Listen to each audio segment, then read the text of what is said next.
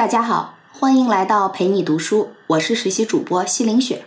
今天说一本比较特殊的书，名字叫做《心情词典》，副标题是《情绪的十万个古怪而有趣的名字》。这本书到底特殊在哪儿呢？因为其他的书啊，基本上都是在讲概念、讲方法或者在讲故事，而这些东西在这本书里通通没有。那它到底讲了什么呢？就好像字典一样，它是一本关于情绪描述的词典。一个小节描述一种情绪，他把我们平时常见的或者不常见的各种情绪都一一描述了一遍。在看这本书之前呢，我自以为自己的表达能力还不错，对情绪的种类呢还是比较了解的，至少我能清楚的描述分辨各种常见的情绪差异。但是看到这本书以后，让我还是吃了一惊，感觉自己的语言干瘪乏力，完全没有想到情绪的种类可以被划分的那么细。对情绪的理解呢？我们以为只有高兴、愤怒、焦虑、厌倦啊这些又明显又简单又常见的情绪。可是，在这本心情词典里面，作者提到了很多奇怪的情绪的名词。我们来举几个例子，比如说什么是由爱生恨，什么是非解释清楚不可，什么是虚空的呼唤，什么是肠胃焦虑，什么是意境茫然等等。你看，光听这些名字就觉得特别的有趣儿。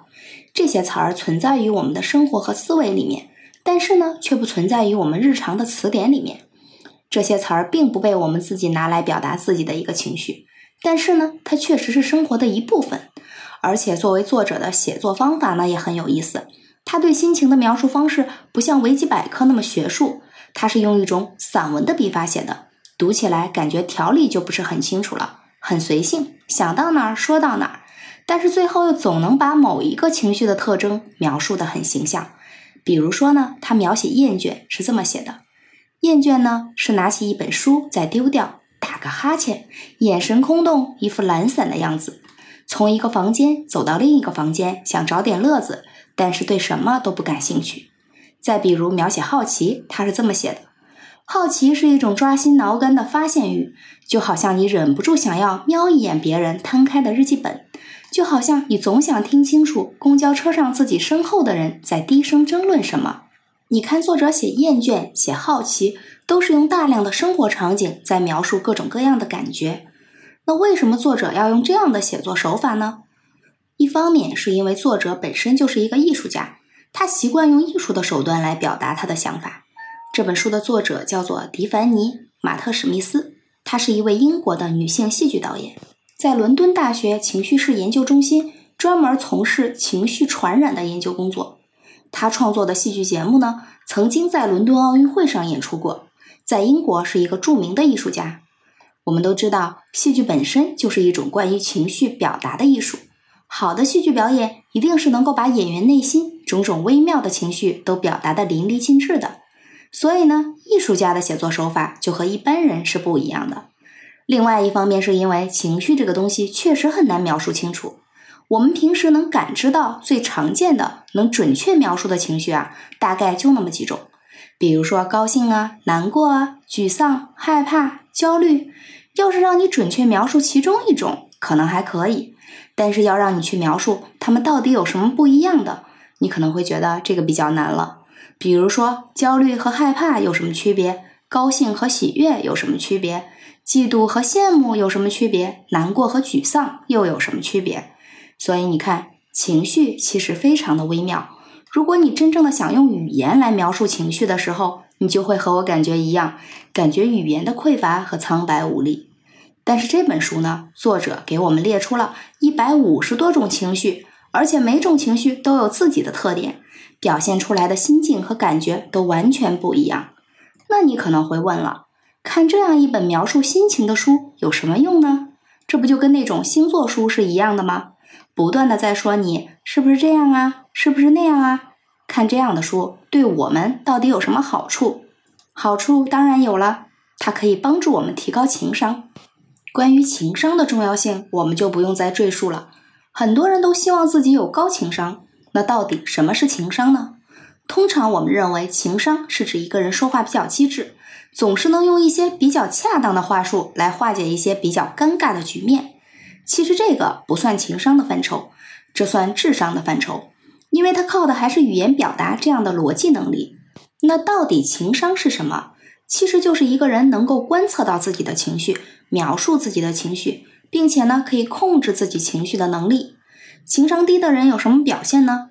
表现就是不能够识别情绪，会被情绪给带着跑，自己也说不清楚自己到底怎么了。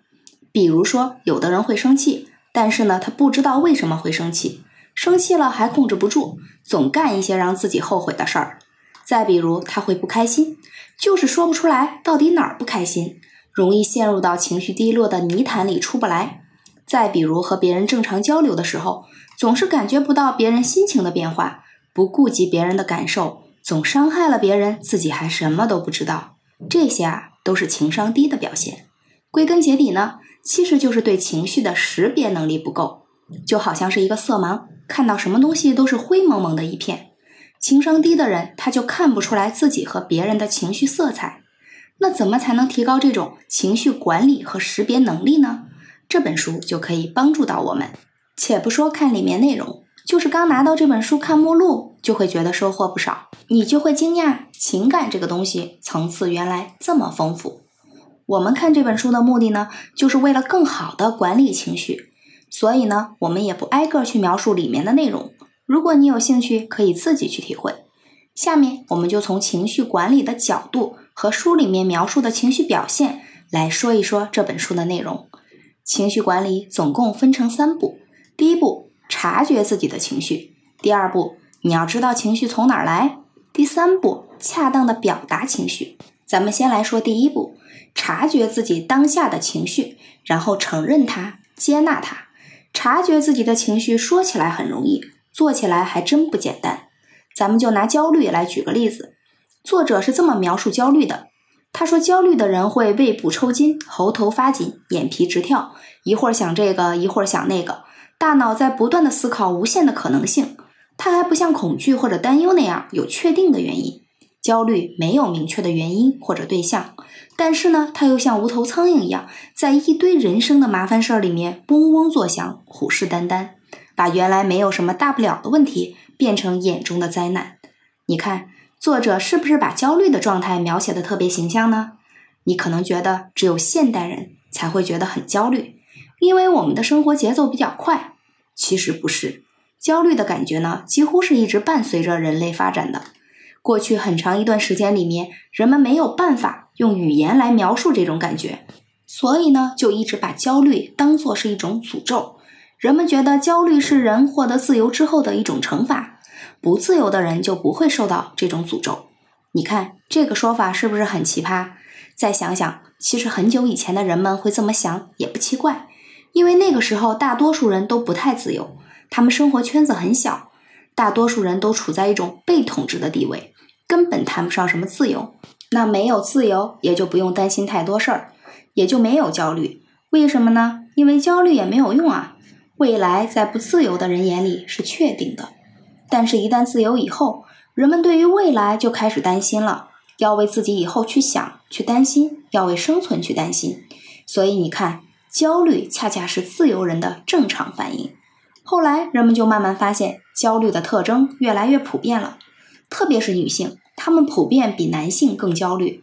弗洛伊德就认为，焦虑是一种病，它的表现是一种焦躁的期待。就是一直在害怕最坏的事情发生，是一种持续的担心。到了二十世纪四十年代，那个时候各种战争频繁爆发，大家开始对战争产生了普遍性的焦虑。英国政府和美国政府为了抑制人们的焦虑，推出了很多药物，就像安定片一样，就是在那个时候诞生的。睡不着没关系，一片到天亮。没过多久，这个市场就发展成了一个价值数百万美元的产业。商人们都利用人们的焦虑大发其财，大家呢也开始大量的服用能够让自己脱离焦虑感的药物。作者说，这也代表了二十世纪人们主流的精神状态。那么到现在，我们现代人就更焦虑了，对未来焦虑，对金钱焦虑，对工作焦虑，对知识焦虑。除了这些比较传统的，现在还有一些全新的焦虑。那么书里面就说了一种焦虑，叫做网络自诊焦虑。什么意思呢？就是在网络上自己诊断病情产生的焦虑。不知道你有没有这样的习惯？我们现在如果身体不舒服，有点小毛病，我先不去看医生，习惯性的在网上先查一下到底什么情况。但是不查还好，一查吧，往往能把人给吓死。一点点小毛病就能说的要命。这个倒不是说网上故意有人吓唬人，而是你在选择信息的时候会选择性的接受最差的结果，所以网络上自己给自己诊断，往往会带来不必要的焦虑。那么我们可以看出来。焦虑其实是一种很常见的精神状态。你焦虑，恰恰代表你是自由的。你想要做更好的自己，想要更多的东西。你对现在的状态不满，所以轻微的焦虑很正常。那为什么还有那么多人特别害怕这种情绪呢？那是因为焦虑有一个轻重程度的划分，随着程度的增加，它会变成另外一种情绪。如果你做过心理测试，医生都会让你填一张表，检测你现在的情绪状态。如果你觉得焦虑，医生一般会把这个情绪分成五级：不焦虑、有点焦虑、很焦虑、特别焦虑、异常焦虑。通过检测来判断你到底是在哪个等级。如果是轻微的有点焦虑，那就不用管它，大多数人都这样，没什么特别的。要是很焦虑呢，也不用太在意，谁都有这样的时候，咬咬牙挺一挺就过去了。那如果是一直持续的异常焦虑呢？那就得赶快治疗了，该看病看病，该吃药吃药，可不要等到大脑产生病变才想起来治，那个时候可就不太容易了。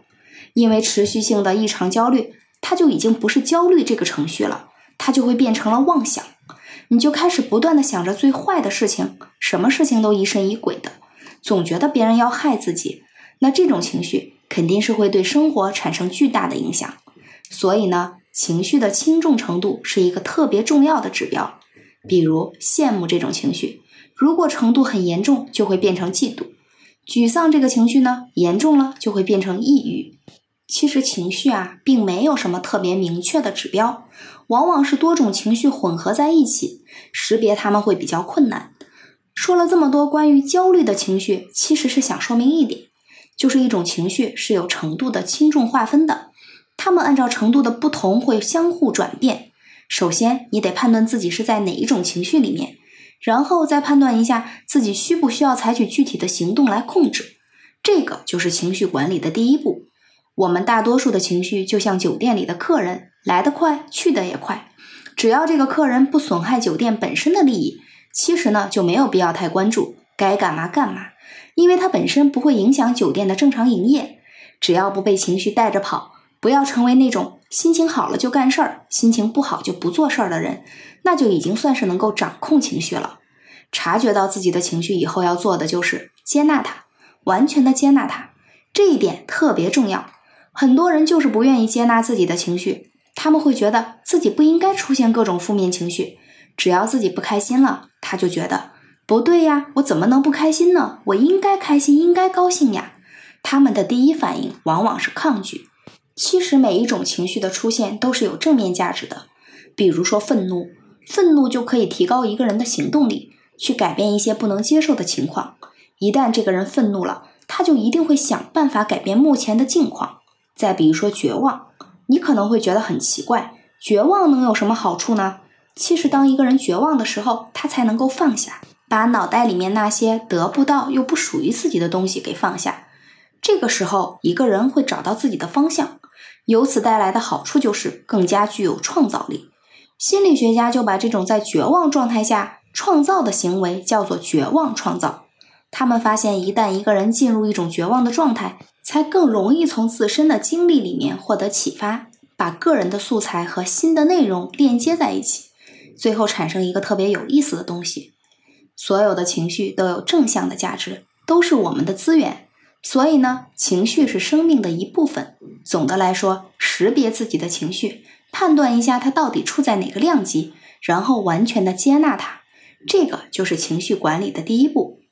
情绪管理的第二步就是知道自己的情绪是从哪儿来的。咱们先来说一个故事，说有个人早上起来有点生气恼火，这就是起床气儿。这是一种比较常见的精神状态，很多人都有。这个人呢，没有注意到自己有这个特点，就觉得莫名的生气。然后呢，下床之后翻来覆去的找不到拖鞋，这个时候已经有点不耐烦了，在卫生间刮胡子，又把自己的脸刮破了，心情就立马变得特别糟。他又不能对刮胡刀发脾气，出来以后知道自己的孩子昨天作业没写完，终于忍不住大发雷霆，打了这个小孩一巴掌。他老婆呢，觉得他真是莫名其妙，于是开始跟他吵架。最后这个人气得不行了，在开车上班的路上出了车祸，就这么死了。一个很平淡的故事，没有什么惊奇意外的地方，听起来呢还觉得有点冷。但是啊，它是著名的灵修学者奥修经常讲的一个故事。奥修是一位印度比较传奇的人物，他在各地演讲的时候，经常给别人说这个故事。想要告诉别人，情绪的爆发是慢慢积累的结果。情绪就好像一个蓄水池的水，一点一点累加之后，最后就会溢出来。我们还能从里面看出另外一个点，就是你对事情的解读方式决定了你产生什么样的情绪。我们还说到刚才那个故事，比如说，同样是找不到拖鞋，同样是刮胡子刮伤脸，相信大多数人都不会那么生气。如果他是一个乐观心态的人。可能压根儿就不会把这些当回事儿。